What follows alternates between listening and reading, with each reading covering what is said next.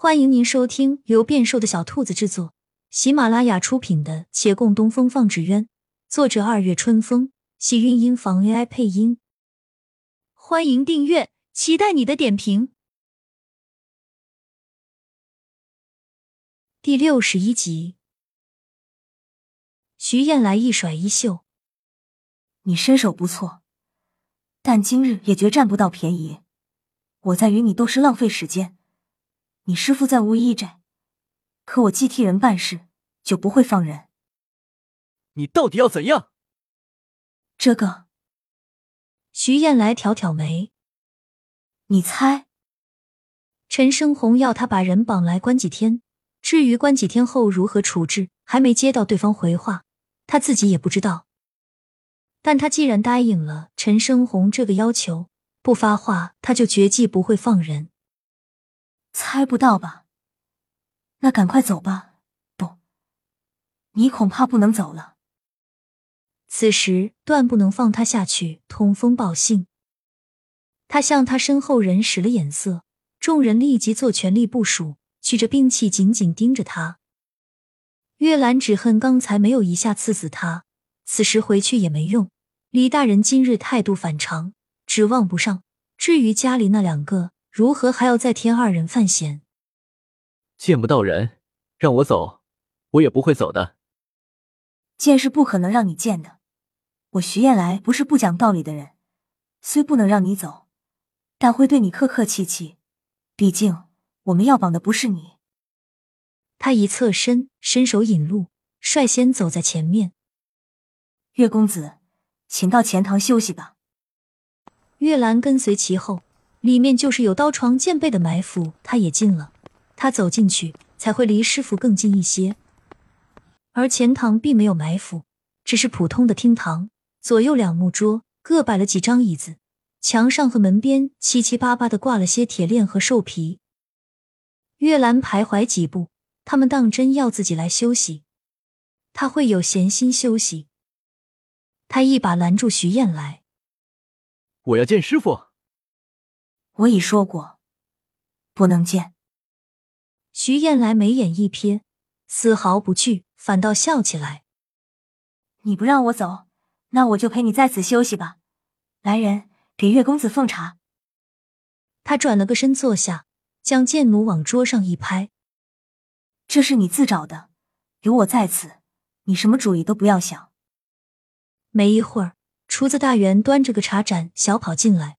放到月兰旁边的桌上，转身又往外跑。徐燕来皱皱眉，喊住他：“你就上一杯，我的呢？”大元挠挠头：“大当家，你不是说给月公子奉茶吗？”你，他的脸色变了变。白丁他能找人教习，但白痴还有救吗？大元连忙道：“那我再去给你倒。”算了算了，不要了，忙你的去吧。他没好气摆手，大元应了一声，走了几步，想起什么，笑嘻嘻的回头：“大当家不去找那小白脸吗？”等会儿过去。你记着给他做点吃的喝的，不吃也要做。大元转了转眼珠，压低声音道：“我知道，今晚他不吃不喝可不行。”大当家，您瞧好吧。徐燕来莫名其妙的看看他，摇摇头，懒得理，复朝向月兰：“月公子，喝茶。”“不喝，我怕你毒死我。”月兰板着脸四处打量，他在构想如何能在不惊动外人的情况下把这女匪打昏，或者打死，好不打草惊蛇的跑出去找人。按照那血已经掉落的地方。他大致猜得出师傅被关在这院子后方，但是要出了钱塘，从侧边穿过去。他之前来时心慌意乱，被发现；现在稍稍平静后，已知绝不能再轻举妄动。他自己被抓到无所谓，但若是逼急了，他们把师傅杀人灭口又该如何？即便不杀人灭口，转移了地方也很麻烦。思量半晌，还是没有头绪。这女山匪的功夫比他有过之而无不及。想悄无声息的打死他不太容易，那么他只能再忍一会儿，他不是说等会儿要走的吗？打不死他，把外面巡视的人悄悄打昏，他还是有把握的。他压着内心焦灼，安静等待。未曾想，方才那句话竟不经意惹恼了对方。徐燕来猛拍着桌子站了起来：“你说我下毒？哼，你也太侮辱我无义寨了！我们岂是那种背后使阴招的小人？”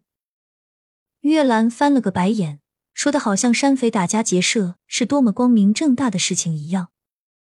你少用那个眼神看我！我告诉你，给我听清楚了，我无一寨之人虽为山匪，也是有原则的。我们寨中有一百零八条规矩，每一条又分了十八小类。这第一条第一小类，月兰不敢再翻白眼了，她怕这人要把一百零八条规矩全跟他说一遍。师傅还安慰未定，他可没工夫一直在这儿耗着。他迅速抬手端起茶盏。一口喝完，将杯底亮在他眼前。好茶，多谢了。徐燕来的神色微缓，终于道：“我去看个人，马上就回来。你老实点。”他点一下头，心里念了八百遍：“赶紧去吧，回不来了最好。”徐燕来打了个喷嚏。亲亲小耳朵们，本集精彩内容就到这里了。下集更精彩，记得关注、点赞、收藏三连哦，爱你！